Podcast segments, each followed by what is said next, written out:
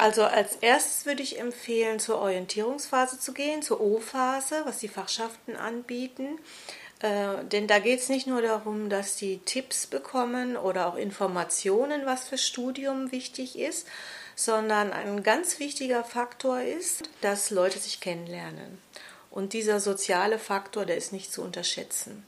Das Zweite ist, die Fakultäten bieten auch Mentorenprogramme an. Das würde ich auch eigentlich aus den gleichen Gründen äh, nennen, weil man Informationen bekommt und Leute kennenlernt.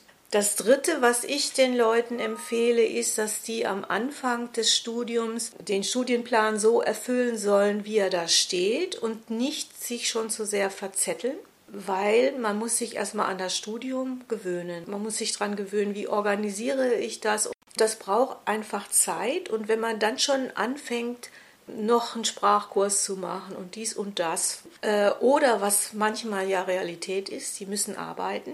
Also sollten sie, wenn es geht, erstmal vielleicht nicht tun, sondern sich auf das Studium konzentrieren äh, und erst in dem Moment, wenn Sie merken, Sie haben sich freigeschwommen, vielleicht nach dem zweiten Semester, dann kann man mal links und rechts gucken, was gibt es denn noch. Ne? Was ich aber nicht sagen will, ist, dass man ähm, jetzt nur noch studiert, sondern so ein bisschen auf die Work-Life-Balance muss man achten. Ganz wichtig ist, dass man mit Maß und Ziel natürlich auch noch seinen Sport betreibt, den man vorher gemacht hat, oder sein Musikinstrument spielt und so.